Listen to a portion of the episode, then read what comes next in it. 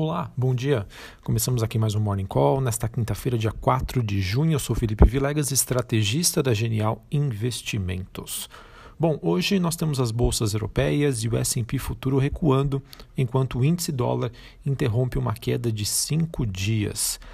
A Nasdaq Futuro, ou seja, aquela bolsa americana que contempla em sua grande maioria empresas de tecnologia, tem uma leve baixa após este índice ontem tem sido negociado brevemente acima do seu recorde de alta este ano. Olha só em que incrível.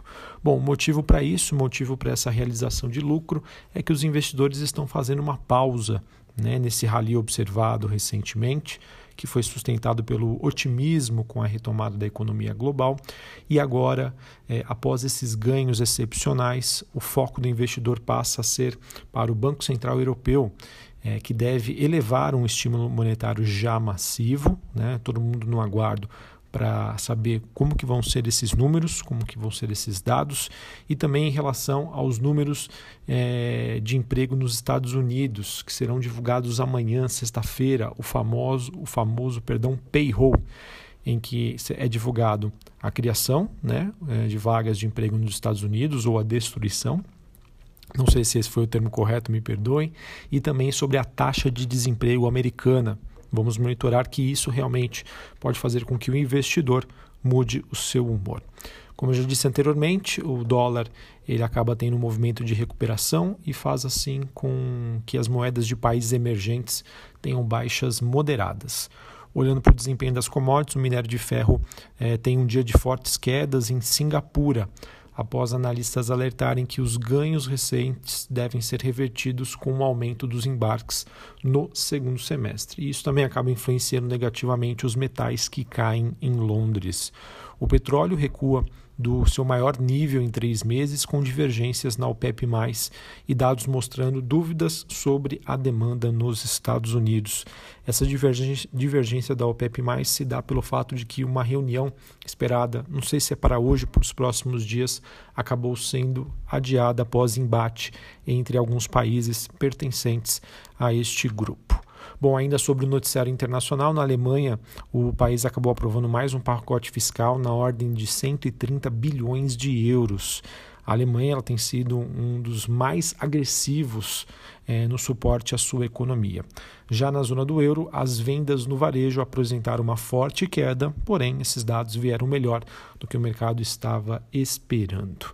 Bom, eu queria aqui fazer um, não um paralelo, né, mas fazer aqui um, um comentário sobre essa alta recente, a gente sempre vem aqui questionando esse movimento é, e ontem não foi diferente. Os ativos de risco tiveram mais um dia de alta, uma melhora generalizada, tanto lá fora e, claro, né, o Brasil não ficou de fora dessa. E esse movimento tem sido considerado por muitos especialistas né, como uma espécie de vazamento exatamente, um vazamento da liquidez global proporcionada pelos bancos centrais. O que eu estou querendo dizer aqui é que tem tanto dinheiro, mas tanto dinheiro, tanta liquidez ali à disposição de investidores que sobrou até para nós. É, esse movimento ele acaba sendo explicado pelo motivo de que o Brasil ele é um país mais arriscado pelos seus fundamentos mais frágeis, principalmente em relação à dívida pública e principalmente né, sobre o crescimento, né, o rumo da dívida pública brasileira. Então, por conta disso, em momentos negativos, eh, países como o Brasil tendem a sofrer mais. Foi um movimento que a gente acompanhou, por exemplo, no mês de março. Tudo caiu, mas aqui caiu muito mais. Nos momentos de recuperação, que a gente observou principalmente no mês de abril, no, durante o mês de maio, né, a primeira quinzena do mês de maio lá fora, aqui de, tende a demorar mais um pouco. Porém, ela chegou. Né? Conforme essa liquidez toda que vai contagiando é, os primeiro, em primeiro lugar os países desenvolvidos, uma hora ela chega aqui. Né? E esses ativos que é, acabam, entre aspas, ficando para trás, que foi a questão do Brasil, em termos de desempenho em relação aos seus pares internacionais, acabam tendo esse, esse movimento é, de alta, que é o que, que justifica a, essa, essa recente valorização aqui muito forte da Bolsa Brasileira, que saiu do patamar dos 80 mil pontos para 93 ontem, assim, num pulo. Enfim, isso é justificado, pessoal, por essas questões aí de, é, de muita liquidez no mundo. É, então, isso acaba dando suporte a esse movimento. E claro, a gente também não pode menosprezar o fato de que a possibilidade de termos uma vacina, é, o fato de que hoje a medicina está muito mais preparada para receber pacientes com Covid-19, expectativa de reabertura das economias, enfim, isso daí é, é algo que se justifica. Tá? Não é à toa que as bolsas estão subindo, é porque tem um motivo. Isso é fato. Mas se não tivesse suporte, não acredito que aconteceria desta maneira, né, tão rápida como vem acontecendo. E é fato né, que nós temos o que? Agora, uma precificação no mercado de uma recuperação em V da economia no curto prazo, que é quando cai muito forte e se recupera rapidamente. Porém, se isso eventualmente não acontecer, e quando o mercado tiver alguma noção disso, a gente pode passar por um período de ajustes, é o que eu sempre venho alertando a todos aqui. É, hoje o mercado precifica esse tipo de recuperação. Mas é, é, certeza mesmo? Não, eu acho que não é certeza. Eu acho que o que está por detrás é, e o que justifica o mercado acreditar nessa recuperação é porque ele tem esse embasamento, é, um embasamento no, em termos de liquidez. Ele não tem motivos para ficar de fora, então ele prefere ficar dentro, né, com uma visão até mesmo de curto prazo, é, mas não vê as coisas passar, o bonde andando. Né? Então, isso é o que justifica esse movimento de alta recente. É, não vejo motivos, tá, para por enquanto, para realizações de lucro rápidas e acentuadas. Tá? É, movimentos pontuais podem acontecer. O que eu não acredito que aconteça é aquele movimento que a gente viu no mês de março. Mas uma acomodação, pessoal, é super saudável. Tá? A gente sempre fala aqui: nada que sobe em linha reta é considerado normal. Movimentos de correção para baixo, sim, faz parte do movimento. Isso é super saudável. Tá? Eu acho que isso em algum momento deve acontecer. Quem sabe possa começar hoje, não sei, tá muito difícil precificar isso.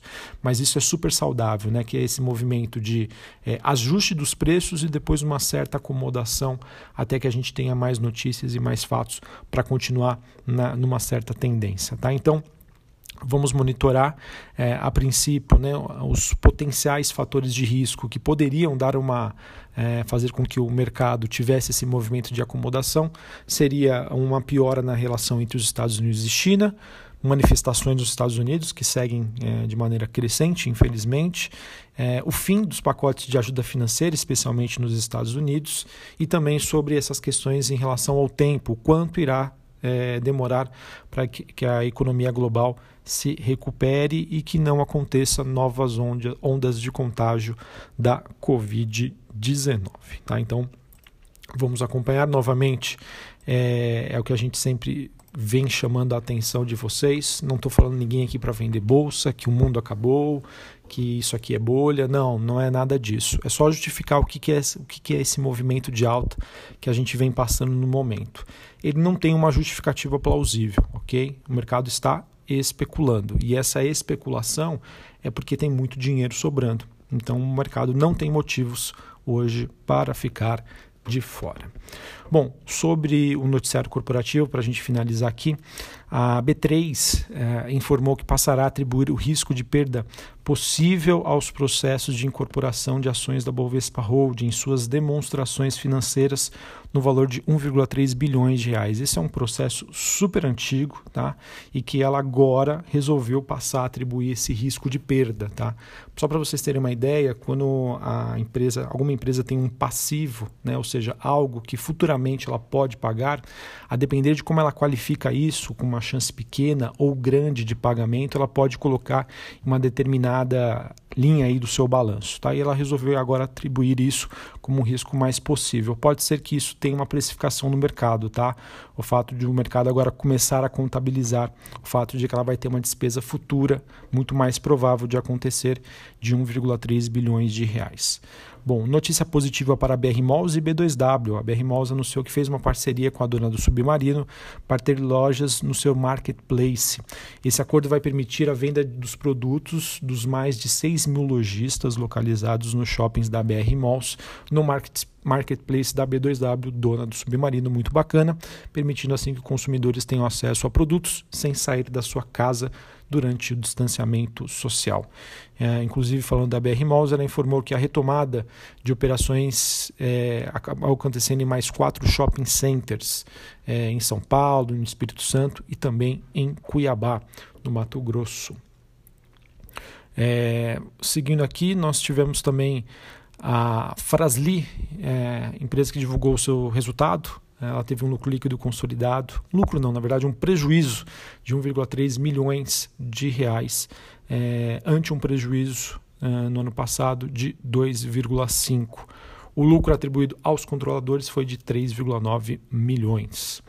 Uh, nós tivemos a Ipera informando que João Filho, um dos seus principais acionistas, vai pagar cerca de 110,5 milhões à empresa a títulos de compensação por pagamentos feitos indevidamente é, a operação, né, no caso Tiratema da Polícia Federal, que foi deflagrada após a delação premiada de um ex-diretor da Ipera, o Nelson de Mello, e agora João Filho está cumprindo com as suas obrigações. Nós tivemos também a Sanepar comunicando que vai, em 22 de junho, pagar juros sobre capital próprio é, imputados aos seus dividendos referentes a 2019. Tivemos a Sabesp anunciando a prorrogação até 31 do 7 da isenção do pagamento das contas de água e esgoto para consumidores das categorias residencial social e residencial favela. Também foi prorrogado para a mesma data o reajuste tarifário que já foi aprovado pela Arcesp. E para finalizarmos aqui, notícia sobre a Via Varejo. Ela que aprovou uma oferta primária, olha aí, finalmente tivemos uma confirmação de cerca de 220 milhões de ações. Essa quantidade inicial pode ser acrescida em até 35%, ou seja, 77 milhões de ações por meio de um lote adicional. Com base no preço de fechamento de ontem, 3 de junho, é, em 13,48, a oferta poderia movimentar cerca de 4 bilhões de reais, considerando o lote adicional. O preço vai ser definido após book building agendado para o próximo dia 15 de junho. Bom, pessoal, pode ser, tá? Pode ser que Via Varejo entre no movimento de realização de lucros até a, a, gente verificar se houve demanda por essa oferta, se eles vão colocar um lote adicional, ou seja, vai ter uma maior diluição, é, qual vai ser o preço em que vai sair isso, ok? Então pode ser que até a definição desses eventos o papel entre numa realização de lucros. Mas eu vejo esse movimento como positivo. Após a definição dos preços, demanda, se vai ter lote adicional ou não, o mercado, o mercado não, perdão, a ação pode continuar na sua movimentação positiva, na sua alta recente. Bom, então é isso. É uma ótima quinta-feira a todos. Vamos observar se realmente esse movimento de realização se confirma, essa pausa aí que, se acontecer, será muito bem-vinda, tá? Um mercado saudável é um mercado que não sobe nem desce em linha reta, mas sobe ou desce em zigue-zague. Um abraço a todos e até a próxima. Valeu!